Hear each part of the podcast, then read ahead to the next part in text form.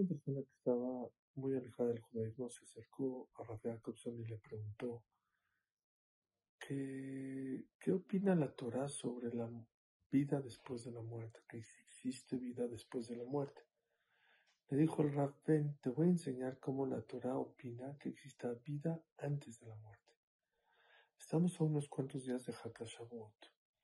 Uno de los favores más grandes que podemos hacer, ¿saben cuál es? Compartir las sabias palabras de la Torah Kedoshá. Unas palabras de Torah, una clase, un video de Torah, le puede cambiar la vida a mucha gente. No solamente en el Olam Abba, que es eternidad, aún en este mundo. Porque la Torah está ideada para dar vida y satisfacción en este, en el otro mundo.